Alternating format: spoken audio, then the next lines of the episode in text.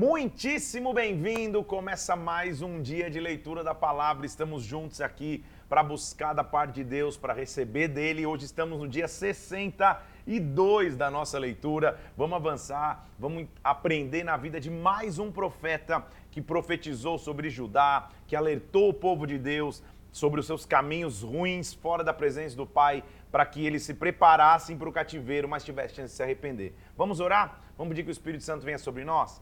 Pai, nós estamos aqui em nome de Jesus Cristo, pedindo que o Senhor venha, derrame da tua, da tua presença sobre as nossas vidas, abra o nosso entendimento para que nós escutemos a tua voz hoje, meu Deus. Que em nome do Senhor Jesus Cristo nós possamos aprender nas Escrituras, sermos impulsionados pelas Escrituras, Senhor. Em nome do Senhor Jesus nós oramos, Pai, em nome de Jesus Cristo. Amém. E amém. Estamos no segundo livro profético, então, e vamos começar a aprender a vida de um outro profeta, profeta Jeremias. O que eu quero dizer antes de explicar um pouquinho sobre Jeremias? Nem sempre, ou na verdade, quase sempre, a vida de um líder ele vai ser solitário, porque ele sempre vai ser um contracultura, ele vai, ele vai contrário ao que as pessoas estão pensando, ele vai contrário ao que as pessoas estão vivendo, sem pensar, sem preocupação, as pessoas vivem com, com aliança com Deus, e o profeta muitas vezes vai viver sozinho. Jeremias é um desses casos. Ele tem, ele, ele a sua vida pessoal reflete a condição que estava Israel. Ele escolhe não se casar e não ter filhos, no, no, no sentido de que é, uma geração não vai nem suportar é, é, não entrar no cativeiro, então não há esperança para esta geração. Ele tem poucos relacionamentos de amizade o, mais próximo é um, escri, um escrivão chamado Baruque, que inclusive é para quem ele dita o livro de Jeremias. E Jeremias é um profeta que escreve muito do seu lamento sobre as circunstâncias que estava a nação de Judá. Carinhosamente, muitas pessoas, inclusive, chamam Jeremias do profeta chorão, porque ele chorava pelas condições de sua nação. Ele é um profeta que muitas vezes não foi compreendido ou respeitado. Sua profecia muitas vezes não foi, não foi assimilada e não foi respeitada por ninguém. Pelo contrário, ele passava muitas perseguições por profetizar a verdade. Você já aprendeu comigo que o profeta é aquele que fala a verdade, confronta o povo do pecado, fala qual vai ser a consequência desse pecado e oferece um caminho de arrependimento e esperança. Tudo isso nós vamos ver em Jeremias. Falando de maneira mais histórica, quando que Jeremias profetizou sobre Judá? Ele começa a profetizar no reinado de Jos Josias e vai em, até os reinados de Joaquim, Jeconias e Zedequias. Josias foi aquele rei, se você lembra comigo, que fez uma reforma, voltando ao povo à lei, fazendo o povo voltar aos princípios, se realinhando novamente.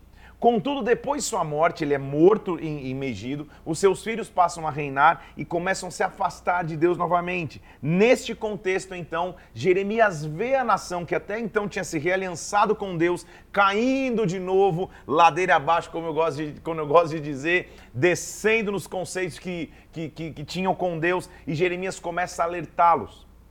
Nós vamos ver então como um bom profeta, Jeremias sendo usado para fazer atos proféticos que envolviam até seus próprios comportamentos, e vamos ver o quanto que ele foi é, perseguido e sofreu fisicamente, inclusive, por falar a verdade. Ele era muitas vezes acusado como um traidor, porque ele falava e profetizava a ruína de Judá, mas não porque ele queria, porque ele estava vendo a sua, profe a, a, sua, a sua profecia de ruína para ajudar, não é porque ele queria desgraça, não é porque ele queria ver a calamidade, é porque ele queria mostrar que havia para ajudar uma chance de arrependimento. Se eles não se arrependessem, eles iam viver o cativeiro. Nós vamos começar então hoje em Jeremias capítulo 1. E uma das coisas importantes Jeremias, que, que vai começar a entrar no conceito mais profundo aqui na Bíblia, é o quê?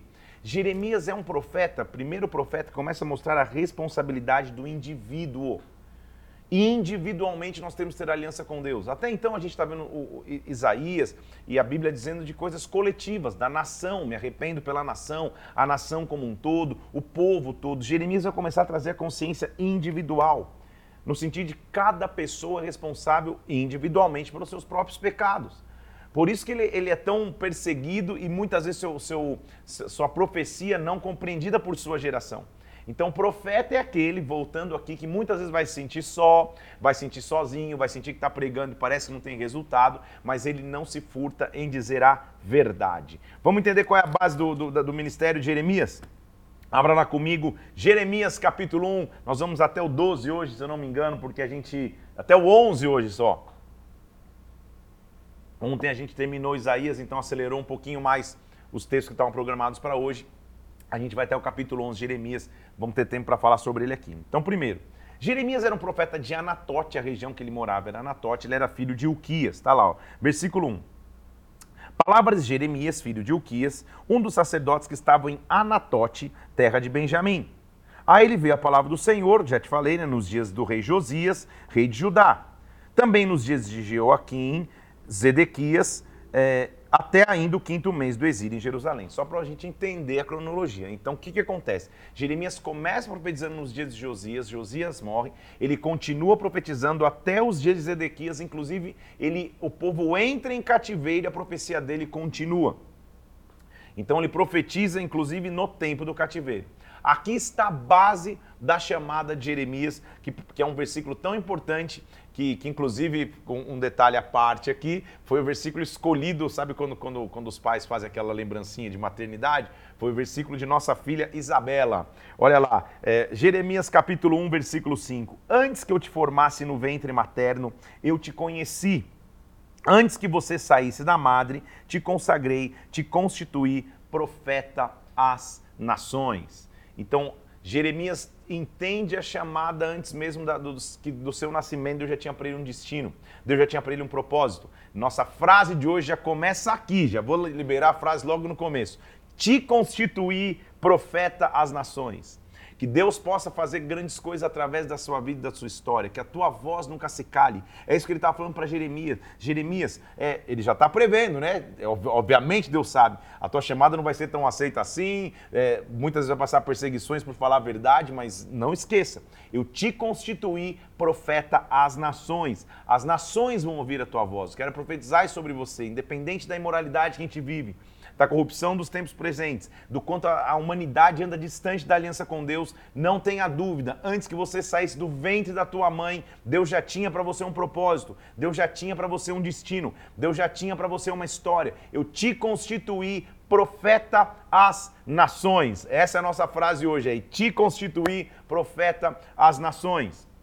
Aí você está falando, nossa, glória a Deus, então estou me vendo sendo enviado para os Alpes Suíços, pregando lá, que maravilha, morando num castelo. Não é só isso. Profeta das nações começa, se você quer pregar as nações, já pregou para o teu vizinho? Já pregou para o teu companheiro de trabalho? Já pregou para a pessoa que estuda do teu lado? Não adianta você achar que você vai pregar lá na nação, no 6X, se você ainda não pregou onde você está. Então, ser constituído profeta das nações é pregar o evangelho a tempo e a fora de tempo, é falar das verdades de Deus em todos os momentos. Por isso que Jeremias precisava entender a sua chamada antes mesmo dela começar. Interessante notar que isso acontece com todos nós. Quando Deus nos promete coisas grandes, porque ele chama Jeremias, diz Jeremias, antes que você saísse do ventre materno, antes que você pudesse ter uma história na terra, eu já tinha te constituído profeta das nações.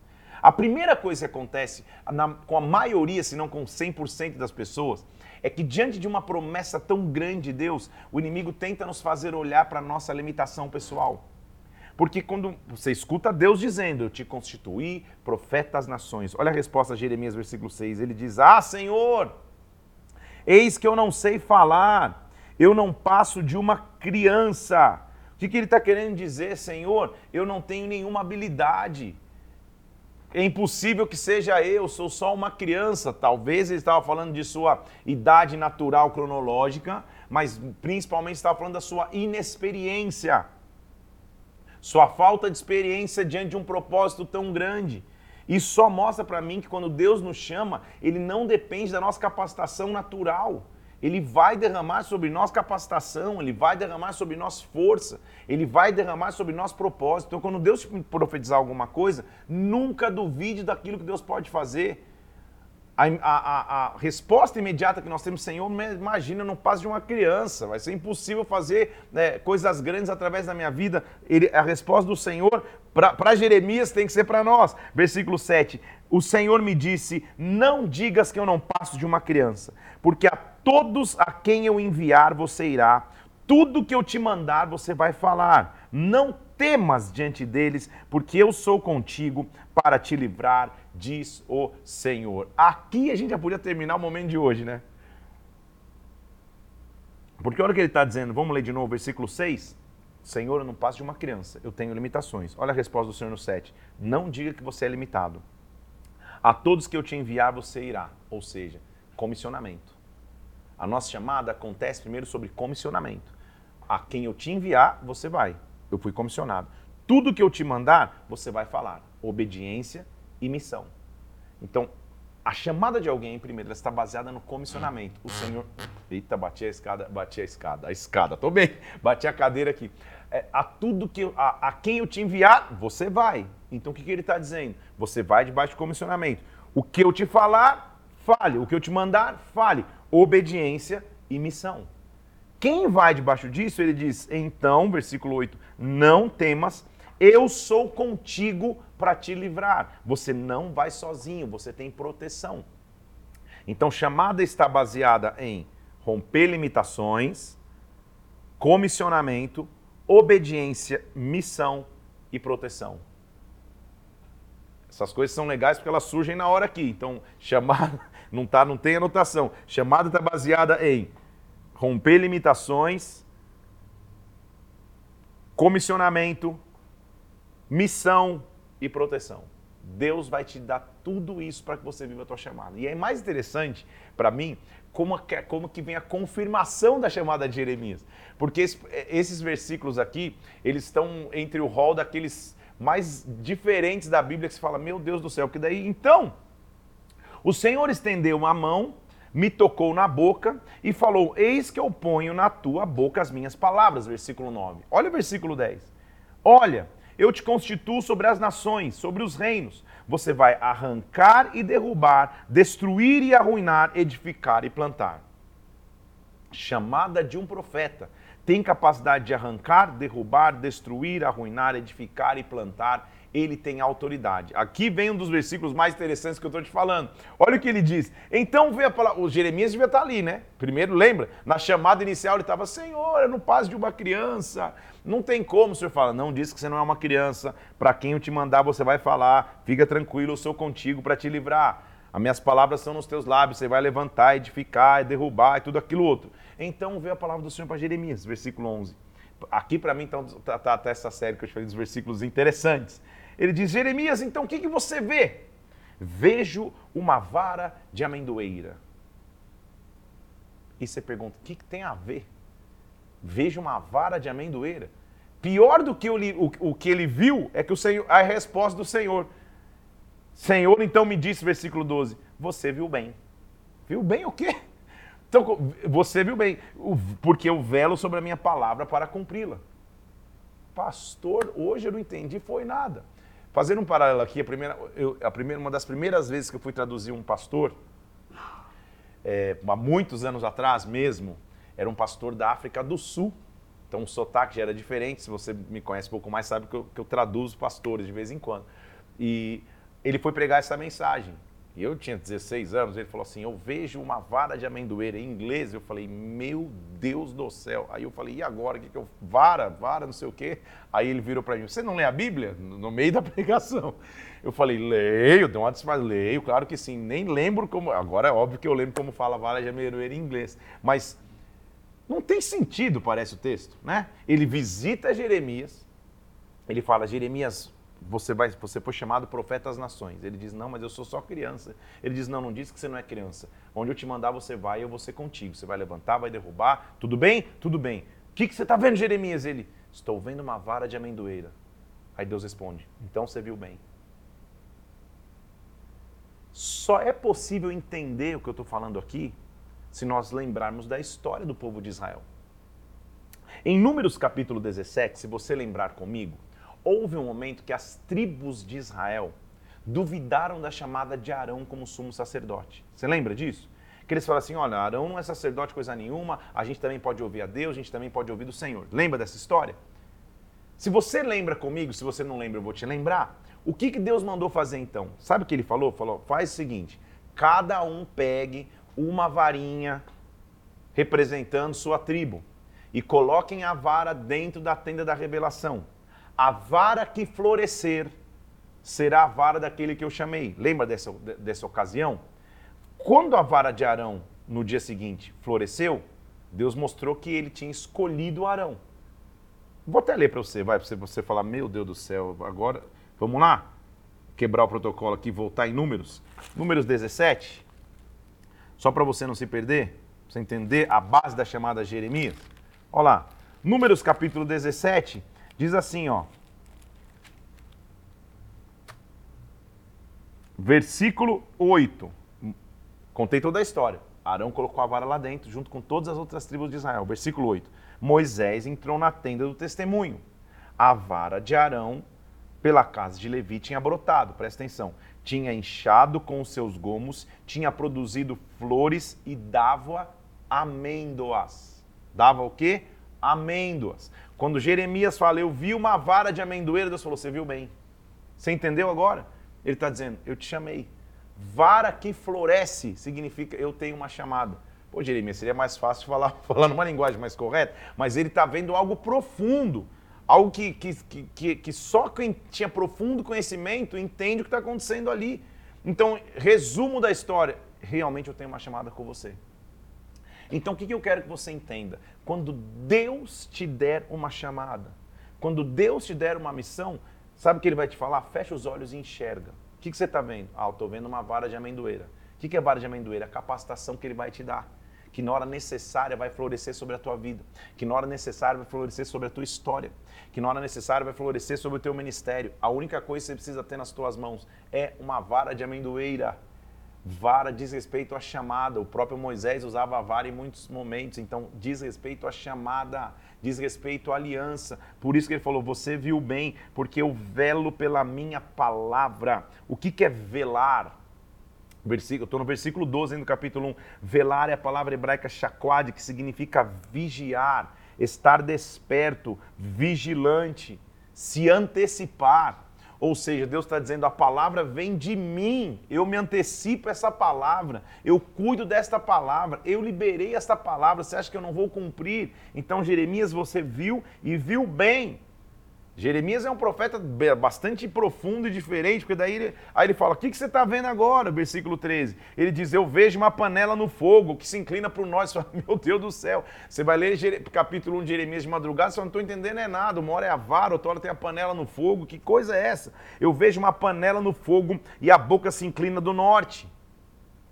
Panela no fogo diz respeito a, a, a, a juízo, diz respeito ao Senhor intervir diz respeito a, a, a ele agir. E porque vem do norte? Versículo 14 diz: Do norte vai se derramar o mal sobre os habitantes da terra.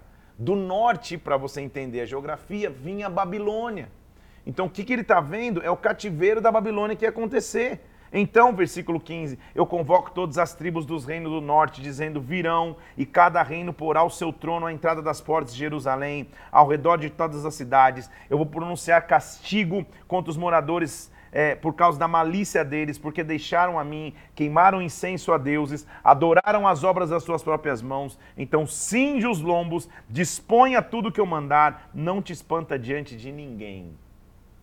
Então perceba que Jeremias não era um profetinho que dizia assim do Senhor, te abençoarei, eis que vejo nas suas mãos uma... Não, não, não, não, não, pelo contrário. Ele foi um profeta levantado para falar a verdade, para confrontar uma geração que estava afastada dos princípios de Deus. Por isso o Senhor diz para ele, versículo 18, eis que hoje eu te ponho por cidade fortificada, como coluna de ferro, por muros de bronze. Versículo 19, já que Jeremias é, de alguma forma foi usado pra, na, na, minha história da pastora Mila pessoalmente para profetizar bem sobre os nossos filhos. Inclusive o capítulo 1, versículo 19 foi o que a gente usou para o Mateus. Pelejarão contra ti, mas não prevalecerão, porque eu sou contigo, diz o Senhor, para te livrar. Se você um dia ouviu nosso testemunho, a gravidez do Mateus foi, da, da, da pastora Mila, o Mateus foi, foi, foi um desafio, ele tinha que tomar injeções todos os dias. Ela tinha tido perda de duas crianças antes, então a gente profetizou que, que essa gravidez ia vingar e vingou de verdade. Se você conviver um, um, alguns minutos com o Mateus, você vai ver o quanto que vingou. o quanto que ele, o quanto que ele é uma bênção nas nossas vidas e o quanto que ele, que ele é esperto, animado, por, porque quando a gente usa da palavra profética, a gente entende que Deus tem coisas grandes sobre nós. Então, só o capítulo 1 de Jeremias já mostra a essência de sua chamada. O que, que você vê? Eu vejo uma vara de amendoeira. Eu vejo que Deus tem uma chamada para mim. Quando Deus te der uma missão, não se preocupe com o que você está vendo só em relação ao presente. Olhe em relação ao futuro. Deus tem uma chamada para você. Vai florescer. Em algum momento vai acontecer. Na hora da, da, da, opressão, da luta, na hora do questionamento, é isso que ele estava dizendo, Jeremias. Eu vou ser contigo. Em outras palavras, Arão não foi questionado? Você também vai ser, mas eu vou ser o teu juiz. Eu vou ser teu justificador. Eu vou me levantar por você. É isso que ele está dizendo. Então, a vara vai florescer. Você vai ser cidade fortificada, coluna de ferro. Pelejarão contra ti, mas não prevalecerão. Eu sou contigo para te livrar. Eu quero ministrar sobre ti isso.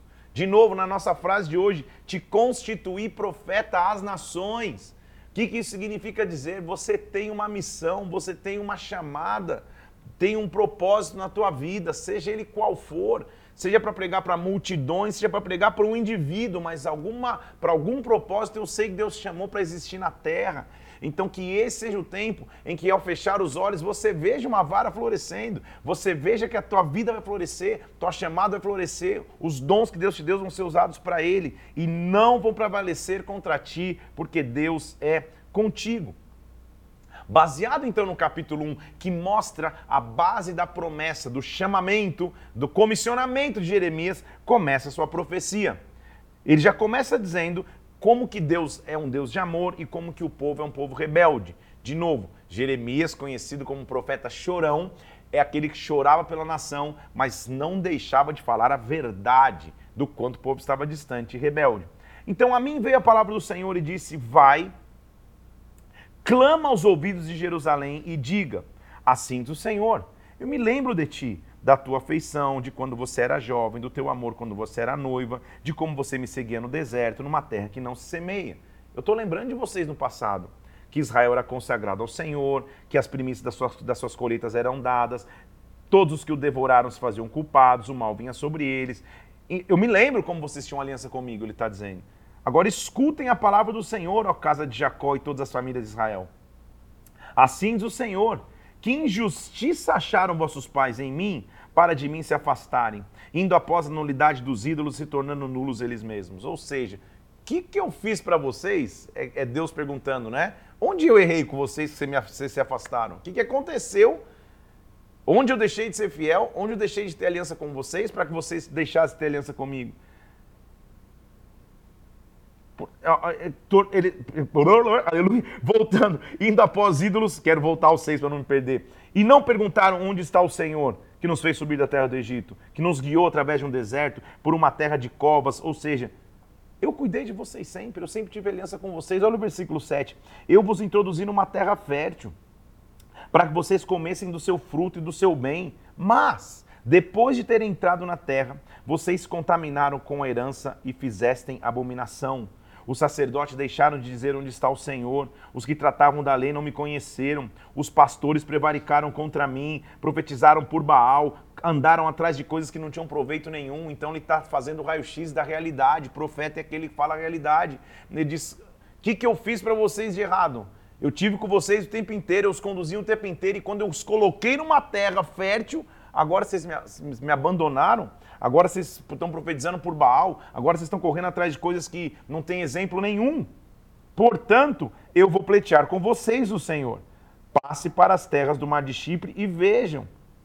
Mandai mensageiros. Atentai bem, veja se jamais sucedeu coisa semelhante. Vocês me abandonaram, vocês abandonaram a Deus. Houve alguma nação que trocasse os seus deuses Posto que não eram deuses, todavia o meu povo trocou a sua glória por aquilo que não é de nenhum proveito. Sabe o que ele está dizendo? Olha as nações vizinhas aí. Mesmo que eles tenham deuses que nem são deuses, pelo menos eles são fiéis a esses deuses. É isso que ele está dizendo, entendeu? Quem, quem serve Baal está servindo Baal, não abandonou Baal. Mas eles nem deuses são. Agora, vocês trocaram a minha glória por aquilo que não tem proveito nenhum. Olha que versículo forte, hein, gente? Espantai-vos disso, ó céus ficai horrorizados, ficai estupefatos, diz o Senhor. Olha o versículo 13. O meu povo dois males cometeu. A mim me deixaram manancial de águas vivas e cavaram cisternas rotas que não retêm as águas. Só aqui tem um ensinamento de vida. Ele está dizendo: onde foi que eu deixei de ser Deus com vocês? Olha para os povos que têm outros deuses, que nem deuses são, pelo menos eles não abandonam esses deuses aí de mentira deles. Agora, vocês trocaram a minha glória por aquilo que não tem proveito nenhum. E como isso aconteceu? Vocês cometeram dois males. Primeiro, vocês me abandonaram. Vocês se afastaram de mim e começaram a construir cisternas rachadas, poços rachados que não retêm águas. A água cai, cai, cai, você olha, está vazio. Olha, está vazio. Tem um vazamento aí. Isso dá um título de pregação ou de livro. Tem um vazamento aí. Está vazando. Ah, não está mais retendo água, não está mais ficando. Então entenda a profundidade da, da profecia de Jeremias. Existe uma rachadura porque vocês estão de mim. Acaso, versículo 14, é Israel escravo? Ou servo nascido em casa? Por que, pois, veio a ser preso? Ou seja, vocês não foram livres, por que estão voltando para a escravidão? Os leões surgiram contra ele, levantaram a voz, a terra dele fizeram uma desolação, as suas cidades estão queimadas, não há quem nelas habite. Já está vendo o que vai acontecer. Acaso, olha, olha a causa disso, versículo 17. Acaso tudo isso não te sucedeu porque vocês deixaram o Senhor teu Deus quando te guiava pelo caminho? Que lucro você vai tendo para o Egito, beber água do Nilo, ou para a Síria, beber água do Eufrates? Tua malícia vai te castigar, tuas infidelidades te repreenderão, pois vê o que é mal, o quão amargo é deixar o Senhor teu Deus e não teres temor de mim, diz o Senhor dos exércitos. Por que, que eu acho que os registros dos profetas é, estão na Bíblia e são importantes. Para você entender que o cativeiro não aconteceu do nada. A gente já leu o registro histórico aqui, quando a gente leu crônicas e, e, e, e reis, de como os reis foram se afastando de Deus. Como cada trama é, é, é, de um rei morre um, e outro se levanta, não muda, não muda a adoração pagã. A gente viu isso. Agora a gente está vendo o outro lado também, de que enquanto isso acontecia, a voz profética nunca foi calada, mesmo que ela fosse individual em gerações. Mas sempre tinha um profeta alertando o povo: gente, cuidado, vocês estão distante de Deus, olha o que está acontecendo, vocês vão confiar isso, vocês vão confiar aquilo outro. Ou seja, Deus sempre deu a esperança ou o caminho de arrependimento para o povo, o povo que muitas vezes não queria. Só que a voz do profeta sempre estava ali. Ele diz assim: ainda muito, você não lembra o que acontecia? Versículo 20: Eu quebrava o teu jugo e rompia tuas ataduras. Eu livrei, eu, no, sentido de que ele livrou do Egito o povo. E, e dizias a vocês: Não quero servir-te. Pois em todo outeiro alto, debaixo de toda árvore, te deitavas e te prostituías. Ou seja, eu acabei de quebrar o jugo que vocês têm, mas vocês estão se prostituindo, estão, estão adorando outros deuses. Eu mesmo te plantei, versículo 21, vide excelente, vocês foram semente mais pura. Como então vocês se tornaram para mim como uma planta degenerada, como uma vide brava? Pelo que ainda que te laves, continua a mácula da tua iniquidade perante mim, diz o Senhor Deus. Que triste relato, por isso que Jeremias é, é, é, é, chora pela nação. Ele falou, cara, vocês estão imundos, como que vocês podem dizer que vocês não estão maculada? Versículo 23, vocês não estão andando atrás dos balaíns? Olha o rastro no vale, reconhece o que você fez, dromedária nova de ligeiros pés, olha que xingamento legal, tipo é, inexperiente, que anda zigue-zagueando pelo caminho, vocês perderam o rumo, sua dromedária nova de ligeiros pés, ficou bravo com alguém que é inconstante? Sugiro a você, pastor de ovelhas, quando você vê um, um, uma ovelha que, que, é nova, inexperiente, fala, sua dromedária nova de ligeiros pés, que não vai entender nada, é isso que ele está dizendo, vocês estão cambaleando de um lado para o outro, você está vivendo inconstante, dromedária nova de ligeiros pés. Aí agora, se você ficar mais nervoso, não vai achar que você é Jeremias. Olha o que ele diz no versículo 24. Jumenta selvagem, acostumada ao deserto, no ardor do cio, sorve o vento, ou seja, está andando pelas suas paixões naturais. Quem a impedirá de satisfazer o seu desejo? Os que a procuram não têm que fatigar-se, no mês dela acharão. Sabe que ele está ele tá forte, ele está dizendo, cara, vocês estão parecendo um animal no cio que não há, não, não há nem é, é, muita dificuldade para se relacionar, vocês estão entregando o que vocês têm de melhor, guarda os teus pés. Versículo 23: Guarda de que teus pés andem desnudos e a tua garganta tenha sede, mas tu dizes: Não é inútil, porque amo os estranhos e após eles eu irei. Como se envergonha o ladrão quando o apanham, assim se envergonham os da casa de Israel. Ele, os seus reis, os seus príncipes, os seus sacerdotes, seus profetas que dizem ao pedaço de madeira: Tu és meu pai, e a pedra tu me geraste, pois me viraram as costas e não o rosto, mas em vindo angústia dizem: Levanta-te, levanta-te e nos livra. Como é triste esse relato que ele está fazendo. Cara, é, é, Deus perguntando: Onde eu abandonei vocês? Só me explica onde foi que eu errei com vocês? Onde, onde eu me afastei de vocês? Evidente que nunca se afastou. Agora vocês estão aí igual uma dromedária nova, igual uma jumenta selvagem, vivendo pelas paixões do momento, vivendo numa natureza carnal e animal clamando a pedaços de madeira, clamando a pedaços de pedra, mas quando o negócio aperta, vocês clamam a mim. É isso que ele está dizendo. Onde, pois, versículo 8, 28, perdão, estão os teus deuses que você mesmo fez? Eles que se levantem, se é que eles podem te livrar no tempo da angústia, porque os teus deuses, ó Judá, são tantos como as tuas cidades. Falou, é, na hora que o negócio aperta, vocês clamam para mim. Por que vocês não clamam para o Deus de vocês? Quero ver ele responder agora. Ele continua dizendo no versículo 29, por que vocês contendem comigo? Todos vós transgridem contra mim, diz o Senhor. Em vão castiguei os vossos filhos. Eles não aceitaram a minha disciplina. A vossa espada devorou os vossos profetas como um leão destruidor. Ó oh, que geração! Considerai essas palavras do Senhor. Porventura tenham sido para Israel um deserto, ou uma terra da mais espessa escuridão? Porque, pois, diz meu povo, somos livres, jamais tornaremos a ti. Acaso se esqueceu a virgem dos seus adornos e a noiva do seu cinto? Todavia o meu povo se esqueceu de mim por dias sem conta. Líder, pastor, que está me, que tá me ouvindo aqui, pessoa que lidera vidas e ovelhas, nunca desanime.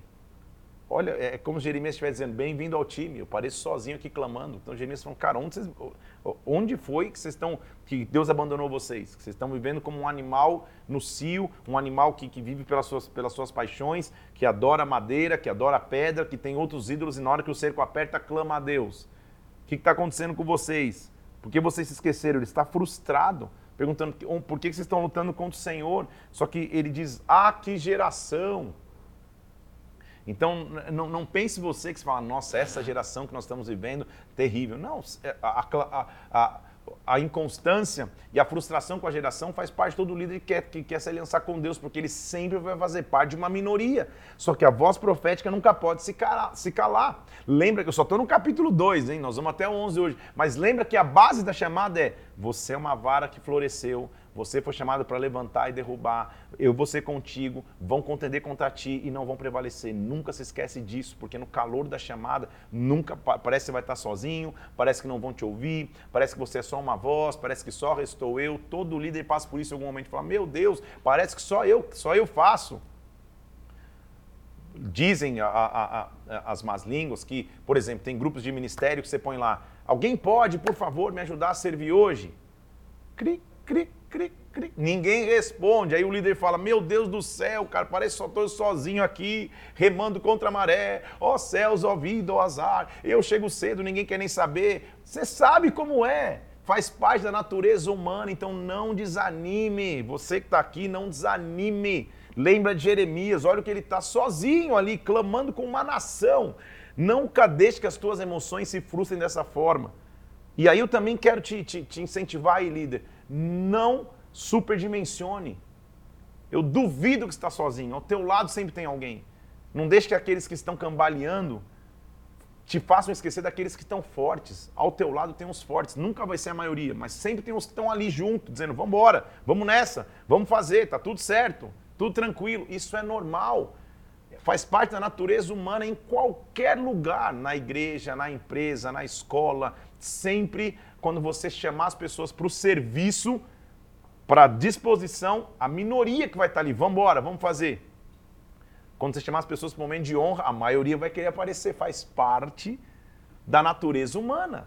É o, é, é, é o que Jeremias está dizendo, cara, vocês hum, na hora de, de, de, adorar a pedra, na hora de clamar para madeira, vocês clamam. Mas no, na hora que, que, que, o negócio pega mesmo, aí vocês querem clamar a Deus, clama para madeira. E Jeremias está assim. Só que, de novo, não se frustre. Ele diz assim: olha, como que vocês é, é, versículo 33, dispõe bem os seus caminhos para buscarem o amor, né?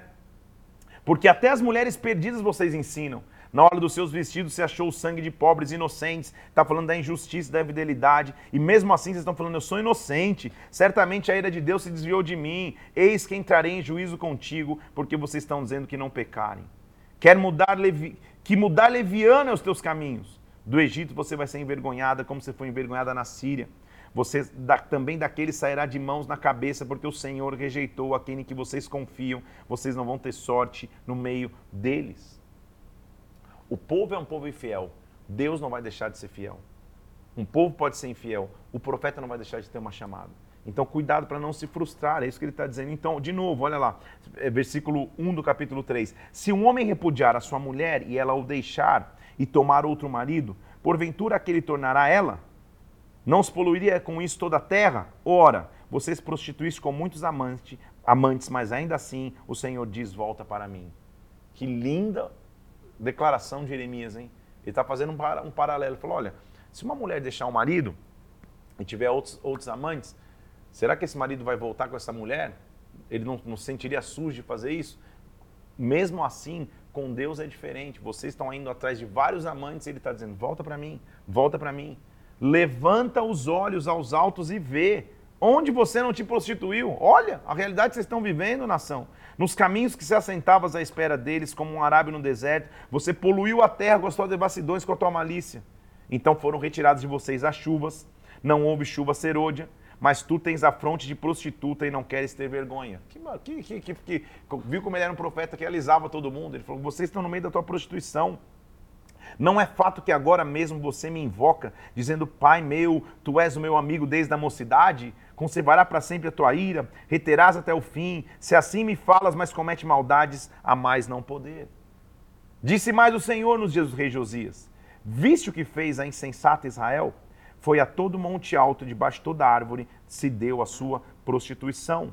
E depois de ela ter feito isso, eu pensei que ela voltaria para mim, mas não voltou a sua irmã Judá viu isso. Ele está falando de Israel. Lembra que o reino está dividido, né? Então, olha o que está acontecendo com Israel. Totalmente desviado dos meus caminhos, achando que ia voltar e não voltou. Agora, versículo 8. Quando por causa de tudo isso, por ter cometido esse adultério, eu despedi a Israel, lembra que Israel ia para o cativeiro?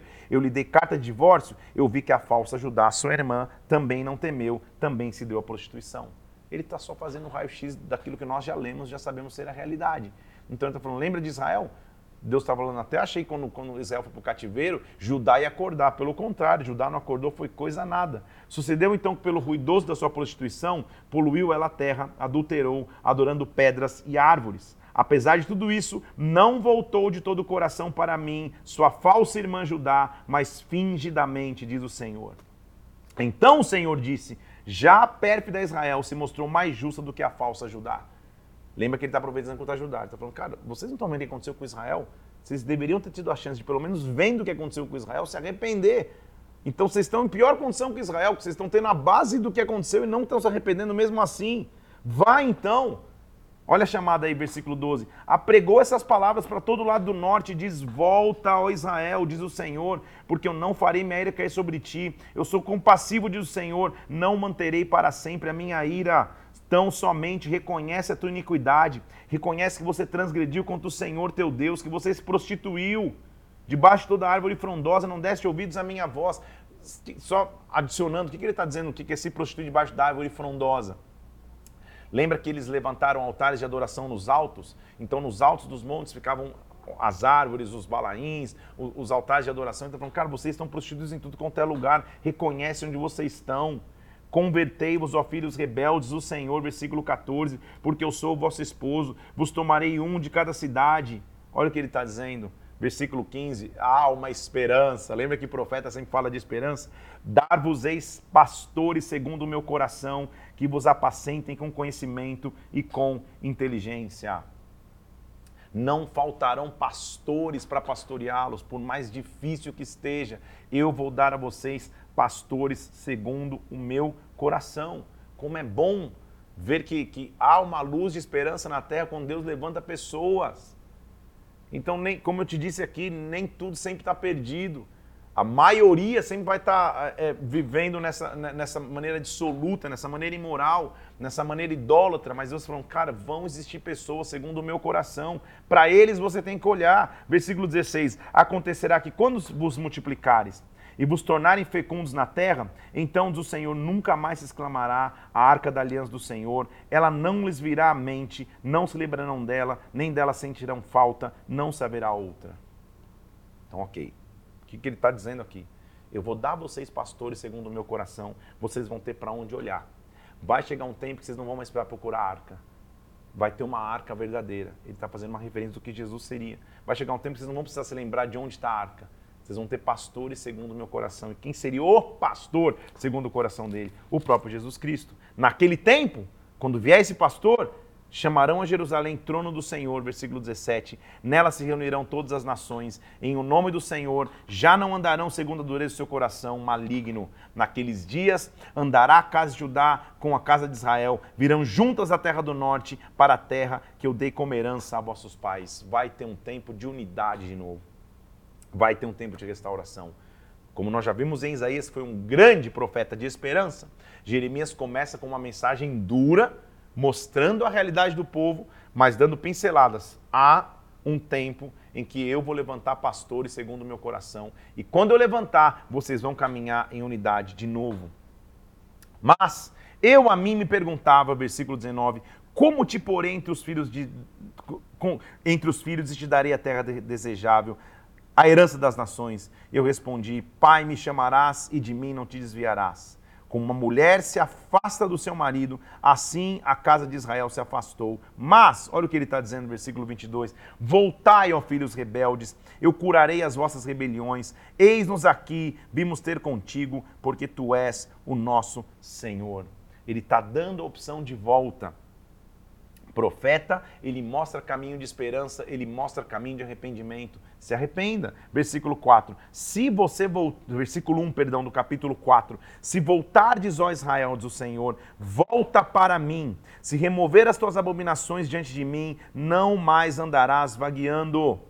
Porque assim diz o Senhor, versículo 3, aos homens de Judá e Jerusalém: Lavrai para vós outros campo novo, não semeais entre espinhos. Circundai-vos para o Senhor, circundai o vosso coração, homens de Judá, para que o meu furor não saia como fogo e não haja quem o apague por causa da malícia das tuas obras.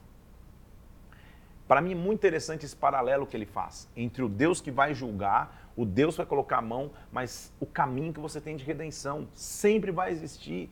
Então, em todos os dias, na verdade, quando você acorda, você pode fazer uma escolha.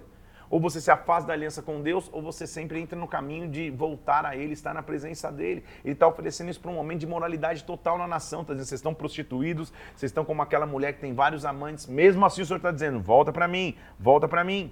Por isso ele diz, versículo 5, anunciai em Judá, fazei ouvir em Jerusalém, dizendo: toque a trombeta na terra, gritem em alta voz, ajuntai-vos e entremos nas cidades fortificadas. Por quê? Arvorai a bandeira rumo a Sião e fugi, porque eu faço vir do norte um mal, uma grande destruição. Um leão já subiu, Babilônia. Um, destrui, um destruidor das nações já partiu para fazer da sua terra uma desolação. Está profetizando o cativeiro babilônico que viria.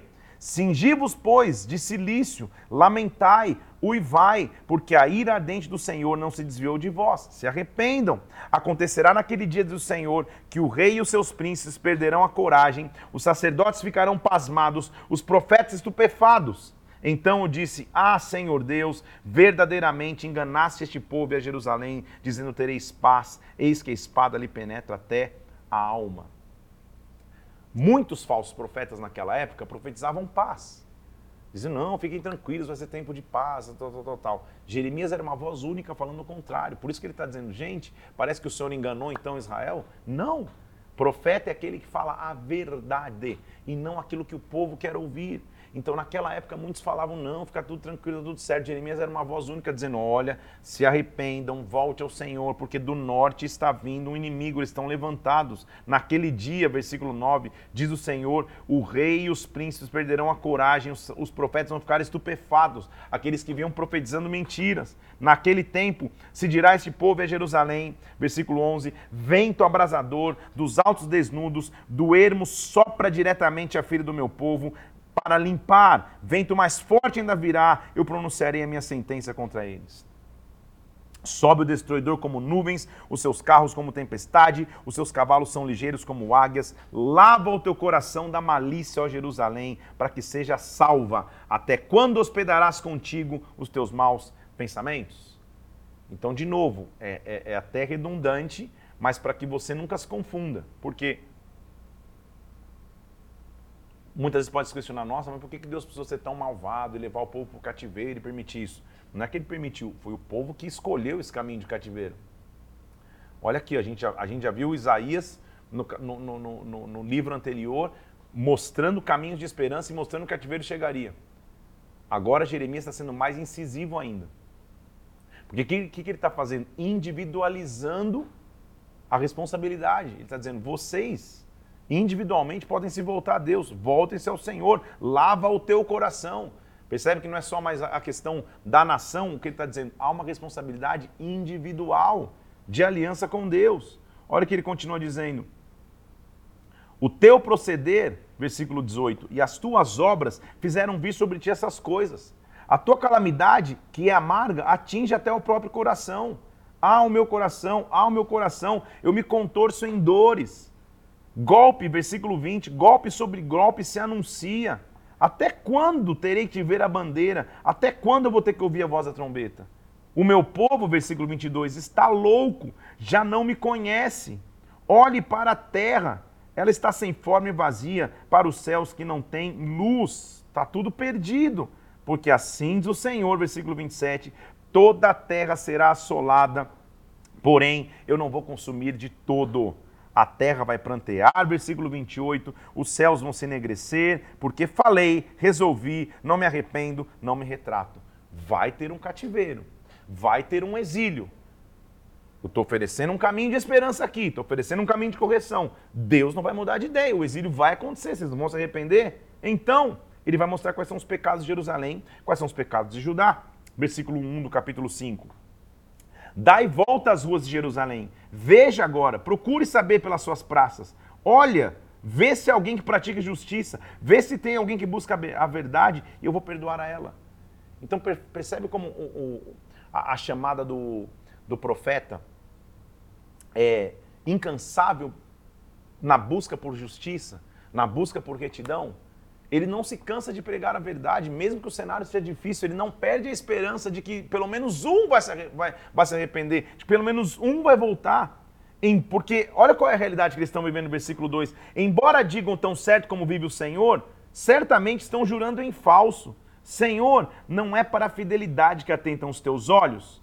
O Senhor os feriu e não lhes doeu. Consumiste e não quiseram receber disciplina, endureceram o rosto, não quiseram voltar. Eu pensei, são apenas os pobres que são insensatos, pois não sabem o caminho do Senhor, o direito do seu Deus. Vamos para os grandes, vou falar com eles, eles vão saber o caminho.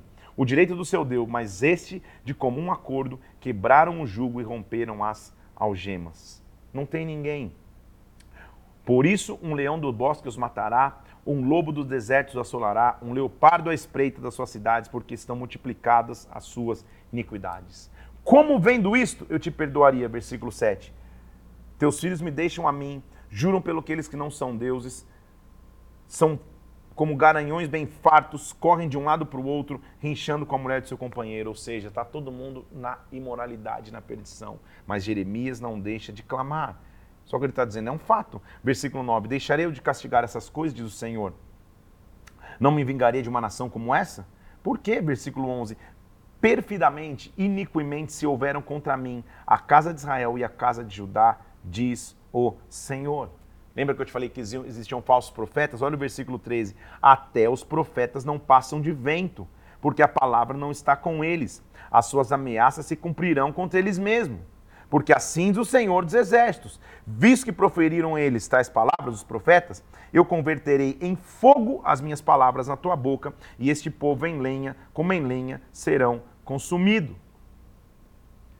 É duro ter que lidar com, uma, com a justiça de Deus, com uma nação que está se afastando, mas Jeremias continua falando a verdade.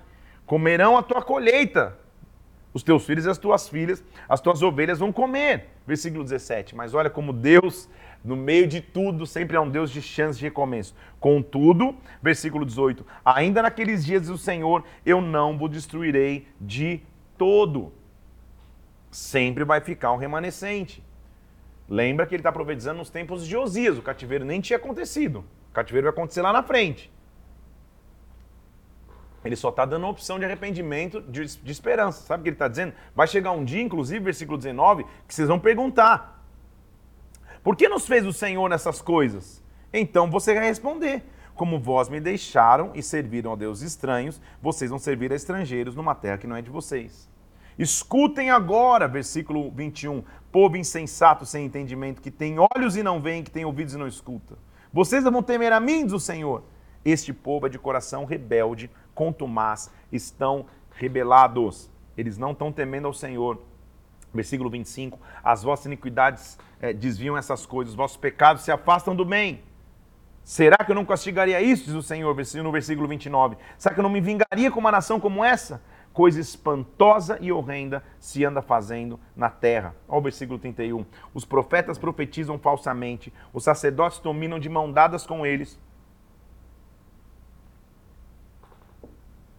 É o que o povo, é o que meu povo deseja. Porque farei. O que vocês vão fazer quando essas coisas chegarem ao seu fim? A situação estava complicada. A situação estava difícil. Jeremias não vai deixar de profetizar. Ele vai continuar aqui mostrando no capítulo 6 é, como Jerusalém vai ser sitiada. Ele diga: Fuja, filhos de Benjamim, fujam de Jerusalém, toquem a trombeta, porque grande será a sua calamidade a formosa e delicada filha de Sião vai ser, vai ser deixada em ruína. Assim diz o Senhor, versículo 6: Cortem as árvores, levantem tranqueiras contra Jerusalém, porque essa cidade será punida, só opressão vai ter no meio dela. Ele vai explicar, inclusive, qual é a razão da queda de Jerusalém. Versículo 9: Assim diz o Senhor dos Exércitos: Vão buscar um resíduo para Israel. Para quem que eu vou falar? Suas casas vão passar a outros. Versículo 12: Porque eu estenderei a mão contra os habitantes da terra, diz o Senhor porque desde o menor, versículo 3, olha a razão, a razão do cativeiro, desde o menor até o maior, se dá a ganância, até o profeta e o sacerdote estão usando de falsidade. Serão envergonhados por cometer abominação, não sentem vergonha por isso, então cairão, diz o Senhor. Também, versículo 17, coloquei atalaia sobre vós, dizendo: estejam atentos ao som da trombeta, mas eles dizem: não escutaremos. Por que, que ele está dizendo? Por, que, por que, que é importante entender Jeremias? Gente, o dia que você achar que você estiver pregando ao vento, o dia que você achar que você está pregando e parece que ninguém escuta, lembra de Jeremias. Não mudou quem ele era. Não mudou a voz de alerta que ele foi para Israel. A voz de alerta que ele foi para Judá. A situação era de corrupção total, mas ele continua dizendo: vamos clamar. Então, assim diz o Senhor, versículo 22, eis que um povo vem da terra do norte, uma grande nação se levanta contra os confins da terra vai vir a Babilônia sobre vocês. Agora, parece que meu ministério não está tendo resultado? Olha o que Jeremias diz. Assim, versículo 27, como acrisolador te estabeleci entre o meu povo. Que é acrisolador? É o cara que purificava metais. Qual fortalezas para que venha conhecer o seu caminho e os amine? Todos eles são os mais rebeldes, andam espalhando calunas, são bronze e ferros, são corruptores. Parece que você está só fazendo um trabalho que não vai ter resultado nenhum. Só que não deixe de fazer a tua chamada, ele está dizendo para Jeremias. Versículo capítulo 7, nós vamos até o 11 hoje, vamos, já estamos caminhando por fim aqui. É que tem tanto detalhe aqui e, e como você já sabe, não dá para em todos os detalhes, vocês têm que ler com calma os capítulos. Ele disse, gente, faz o seguinte, versículo 2: Se coloca na porta da casa do Senhor e proclama ali, escutem a palavra do Senhor todos de Judá que entram por essas portas. Assim do Senhor dos Exércitos, preste, olha o versículo 3, preste atenção nos vossos caminhos, nas vossas obras, e eu vos farei habitar nesse lugar. Não confie em palavras falsas, que dizem que esse templo é do Senhor, que esse templo é do Senhor, que esse templo é do Senhor. Se você deveras emendar os vossos caminhos, as vossas obras, se vocês praticarem justiças, se vocês não oprimirem o órfão, o estrangeiro e a viúva, ou seja, não confio nas palavras, estão dizendo, não, Deus está aqui, Deus está conosco. Não está coisa nenhuma.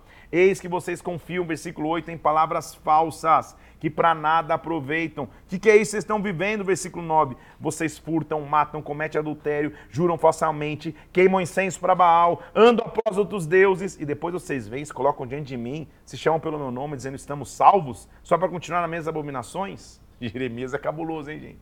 Ele tá na... Deus está dizendo, vai para a porta do templo e fala, ó. Oh, vocês estão aqui fingindo que nada está acontecendo? Vocês vivem em adultério, vivem em prostituição, vivem em palavras falsas e voltam aqui no templo clamar ao Senhor? Que história é esta? Será que esta casa, versículo 11, será esta casa que se chama pelo meu nome um covil de salteadores aos vossos olhos? Eis que eu mesmo vi isso, diz o Senhor.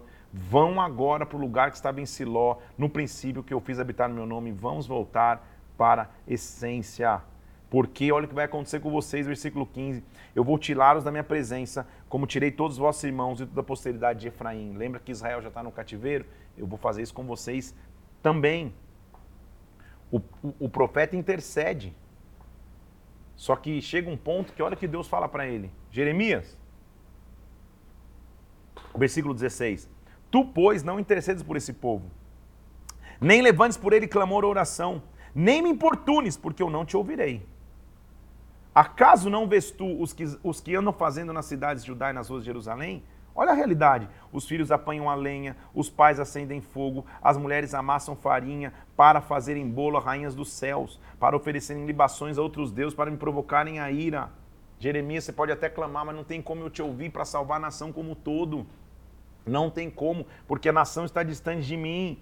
A, a, a, a multiplicação de sacrifícios é gigantesca. Então escute, versículo 23, dai ouvidos à minha voz. Ele está clamando: Eu serei vosso Deus, vocês serão meu povo. Andem todo o caminho que eu ordenei para que vos, vos vá bem. Mas, versículo 24, não deram ouvidos, não atenderam, andaram nos seus próprios conselhos, na dureza do seu coração maligno, andaram para trás e não para frente.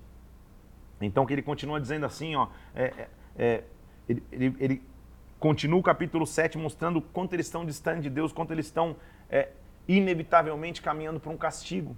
Por isso que no capítulo 8 ele diz assim: Assim o Senhor, versículo 4. Quando caem os homens, não se tornarão a levantar. Quando alguém se desvia do caminho, não volta a voltar. Pois este povo de Jerusalém se desvia, apostatando continuamente. Persistem no engano e não querem voltar. Dizem que são sábios, que o Senhor está com eles, com efeito, isso se converteu em mentira. Ele confronta aqueles profetas que são falsos, dizendo assim: eles, versículo 11, curam superficialmente a ferida do meu povo, dizem paz quando na verdade não há paz, serão envergonhados por cometerem abominação. Percebe a dor do profeta? De clamar sozinho pelo povo?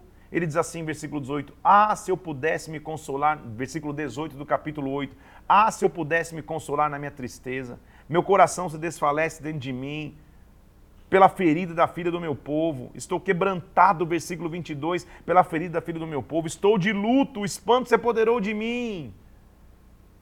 Parece que ele ficou sozinho. Parece que ele é a única voz clamando, mas Jeremias não para de clamar, não lembra do, não esquece do que eu te falei no capítulo 1 que você seria levantado como alguém forte que não poderia ser derrubado, mas no calor da coisa está, Senhor, pelo amor de Deus. Parece que eu fiquei sozinho. Tem um monte de profeta dizendo paz, quando na verdade não vai ter paz. Será, versículo 22, que não há bálsamo em Gileade?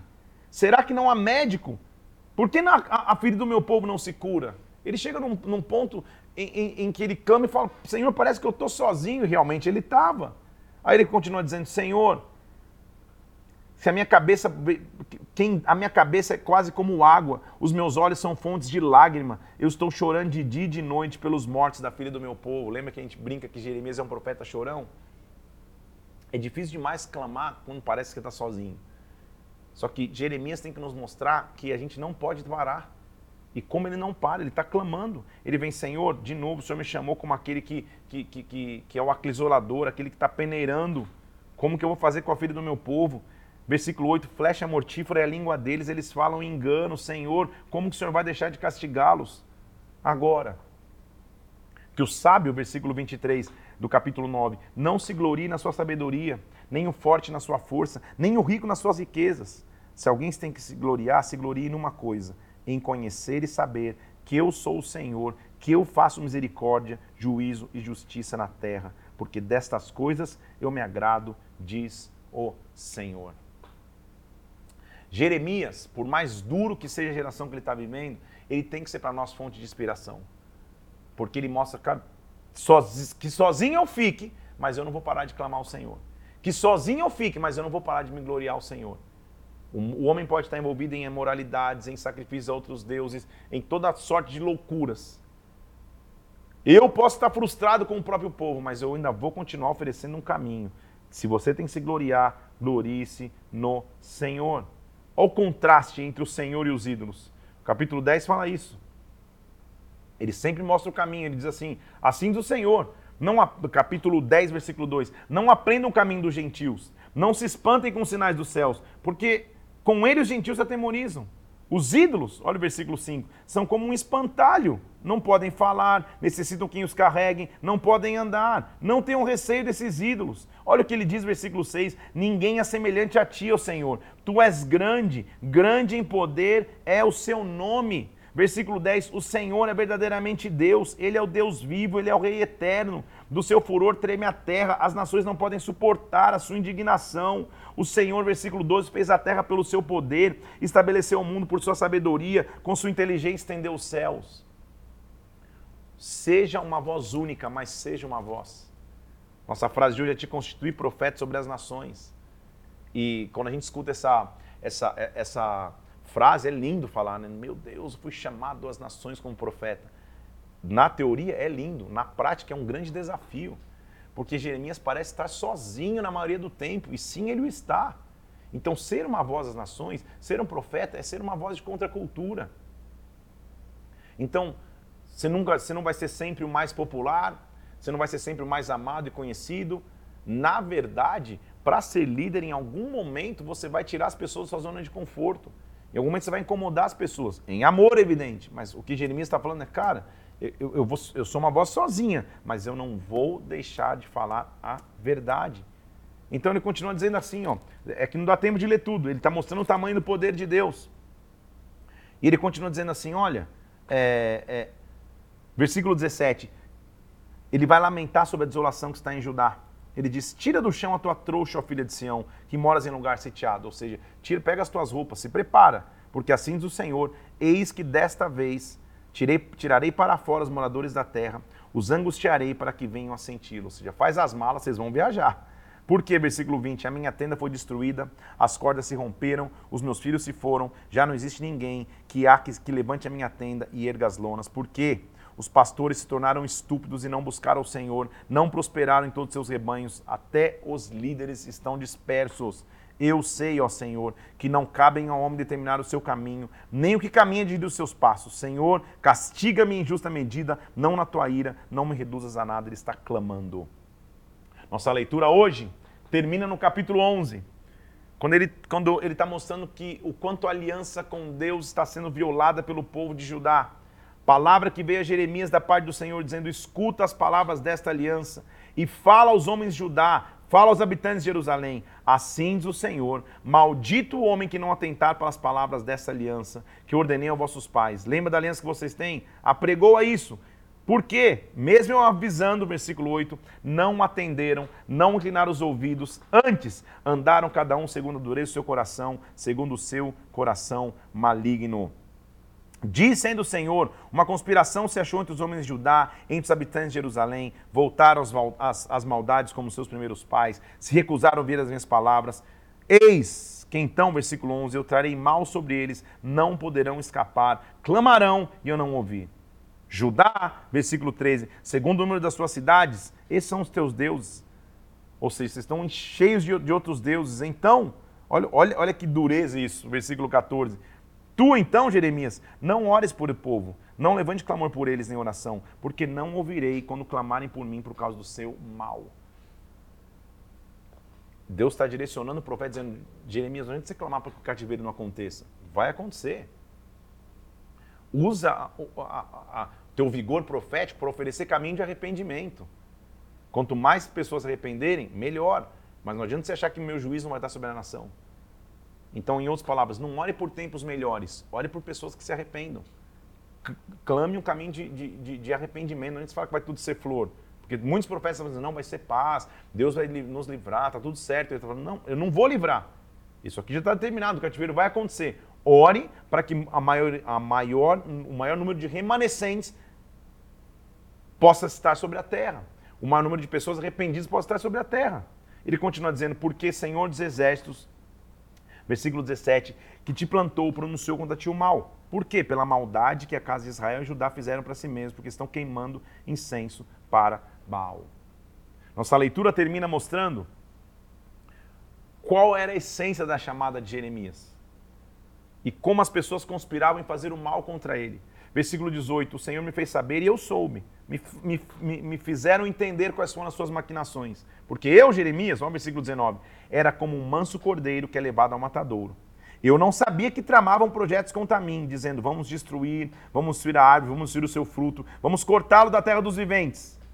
Ah, estão me fazendo saber que estão vindo armações contra mim. Mas, ó Senhor dos Exércitos, justo juiz, que provas o mais íntimo do coração, veja eu a tua vingança sobre eles, pois a ti revelei a minha causa. Portanto, assim diz o Senhor acerca dos homens de Anatote, que procuram a tua morte e dizem para mim: Não profetizem contra o nome do Senhor para que não morra. Assim diz o Senhor: Eis que eu os punirei, os jovens morrerão à espada, os seus filhos morrerão de fome. Não haverá deles restante nenhum, porque eu farei vir o mal sobre os homens de Anatote no ano da sua punição. Você entendeu o que está acontecendo no final desse capítulo que a gente está lendo hoje? Jeremias estava jurado de morte. E Deus está dizendo: Jeremias, não para, porque eu vou pesar na minha mão com os seus inimigos, só não para de cumprir a tua missão. Talvez você seja a voz de minoria no lugar que você estuda, no lugar que você trabalha, na tua família. Não para de clamar a Deus. Ele é que vai te proteger. Te constituir profeta às nações.